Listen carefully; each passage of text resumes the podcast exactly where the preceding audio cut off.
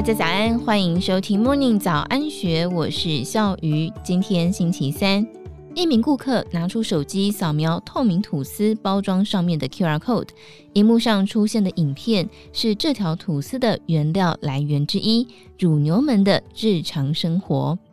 透过影片可以看出，牛刷抓背、柔软的牛床，还有良好的散热降温设施，都有助于满足牛的需求，安抚其情绪。消费者在购买吐司的同时，也能够了解作为原料供应者的乳牛是如何被友善对待，让隐含在食物背后的动物福利理念获得彰显。二零一八年，家乐福提出未来五年集团方针，其中一项是食物转型计划，内容涵盖了生态农业、在地生产、减少争议原物料、减速政策等等，关心的角度几乎包含所有食物生产面向。而其中最具有挑战性的任务，就是当时在台湾极少被关注的经济动物福利的议题。家乐福食物转型计划所呼应的是联合国永续发展目标第十二项“负责任的消费与生产”。家乐福永续长暨家乐福文教基金会执行长苏小珍表示，这条家乐福的透明吐司花了四年时间，因为要先有具备动物福利标章的鸡蛋、牛奶，才能够做出透明吐司。虽然只是一条吐司，但是他说真的很感动。因为如果没有推广动物福利的过程，就不会有透明吐司。而至于为什么取名为透明吐司呢？苏小珍解释，食物的生产应该有透明的历程，既然要透明，就要看得到生产者。所谓生产者，不是面包师傅或是蛋商，而是生蛋的鸡、产乳的牛，他们过得好不好？吐司包装上面的 QR code 扫进去，就可以看到牛的影片。在台湾，有一些乳牛被迫一辈子都待在狭小湿滑的畜舍里面，忍受高温潮湿的气候。如果动线设计不良，就很容易因为滑倒而受伤，甚至会面临营养失衡、疾病等等痛苦。平常看不见，所以大家都不知道。其实很多牛和鸡都在受苦。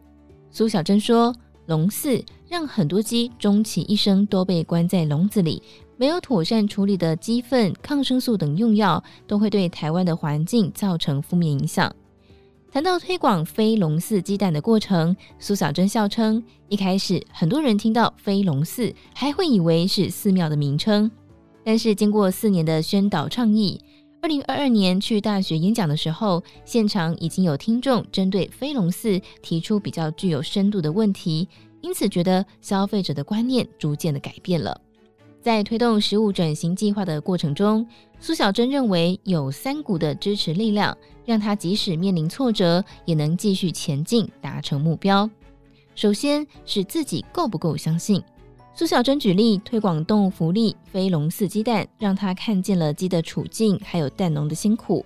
当你理解大型商业体制背后有一些人可能会成为牺牲者，身为大型通路，她相信一定有一些责任。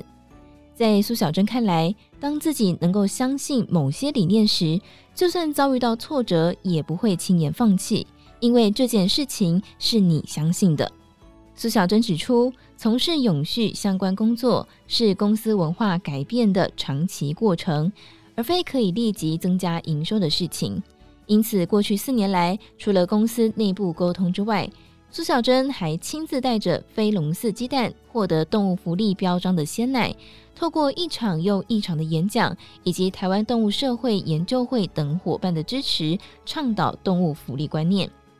最后是主管授权，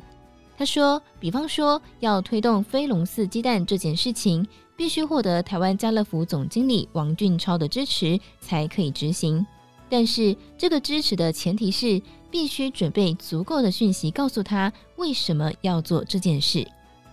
苏小珍强调，当老板授权就要担起责任，因此自己常常去演讲分享。这并非是分内工作，可是要带动改变，就必须把更多认同这个价值的消费者给带进来。